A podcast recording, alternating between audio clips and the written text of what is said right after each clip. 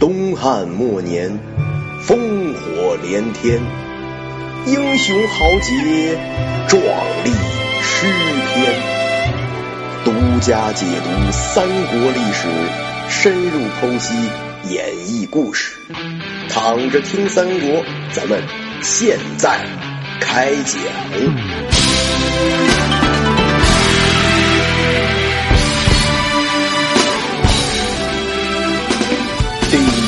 十五回，玉带传诏。上回说到，曹操拿着皇上的宝雕弓金披箭，一箭射中了大陆的后背。众人皆以为呢是皇上射的，都欢呼雀跃着万岁，抬着大陆朝皇上拥去。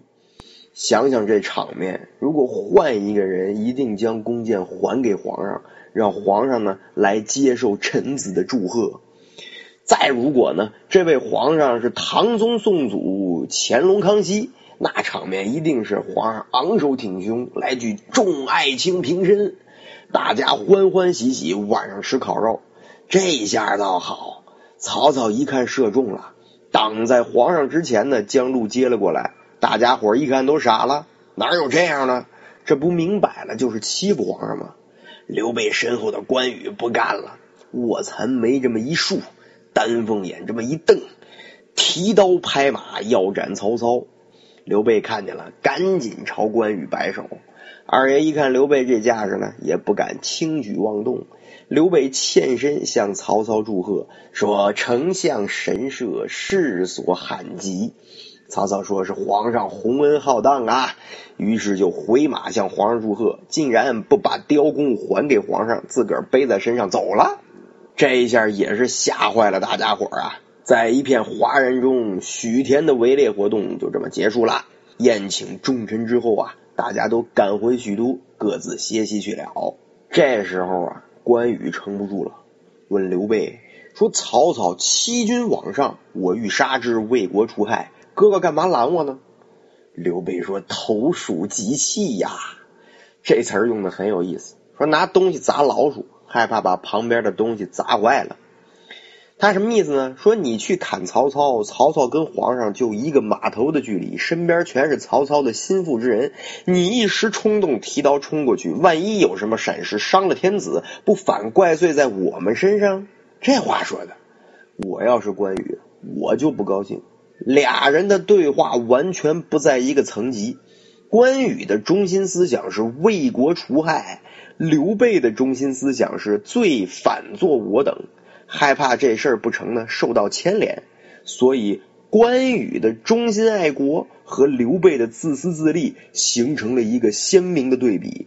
只不过关羽的行为确实冲动了一些。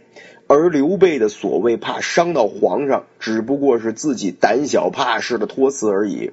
不过这话还有一种理解方式，就是因为曹操离着皇上太近了，担心关羽去砍曹操，被别人误以为要刺杀皇上，反倒是给自己扣了一个反贼的帽子。比起刘备的虚伪啊，我更愿意接受这种理解方式。但是开头的一个投鼠忌器已经暴露了刘备的真实意图。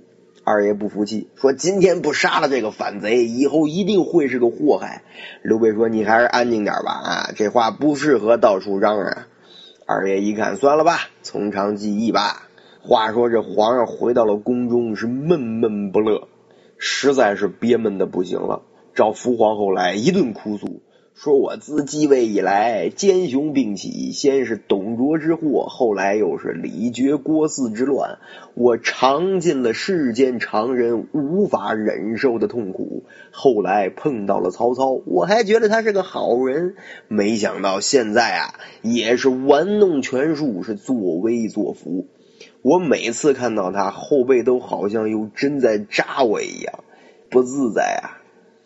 今天在围场之上，自己去接受大家的呼喝，简直是无理至极。要是这样下去，咱两口子指不定什么时候死呢。皇后也是一声哀叹呀，满朝文武都是吃皇粮的，居然没有一个能救国的。话音没落呢，一人从殿外进来，说：“皇上皇后不要担心，我推荐一人，一定能够为国除害。”皇上一看，来者正是福皇后的父亲福完，这老丈人来了。皇帝擦擦泪，问道：“你也看出曹操专横了？”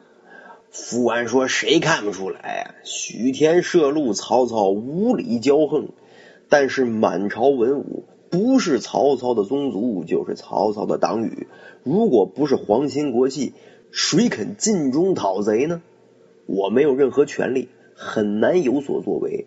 不过，我觉得车骑将军。”国舅董承可以做这件事儿。皇上说，董国舅多次为国赴难，这我是知道的，可以把他召进来，我们共商大事。福安说：“陛下，您的左右可都是曹操的心腹，如果事情败露，为祸不浅呀。”皇上说：“那咋办呢？”福安眼睛一转，说：“我有一计。皇上，您做一身衣裳，再做一条玉带，秘密的赐给董承。”在玉带内缝密诏一条，让董承自个儿回家看去，这就可以神不知鬼不觉了。皇上同意了这个说法，于是呢就开始按部就班的实施起来。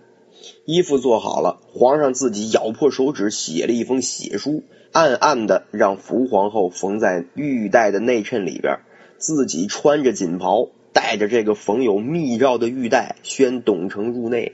董承来了，参见李毕。皇上说呀：“昨天夜里，我跟皇后聊起了灞河之苦，想到了国舅的功劳不少，特地今天呀，宣您前来慰劳慰劳。”董承谢恩，皇上将董承领到了太庙的功臣阁里。皇帝焚香礼毕，引董承看墙上的画像，细数高祖之威、张良、萧何之功，并表示董承就是张良、萧何一般。董承说：“这都是我应该做的。”皇上拍拍董承的肩膀，说：“爱卿救驾有功，我记得。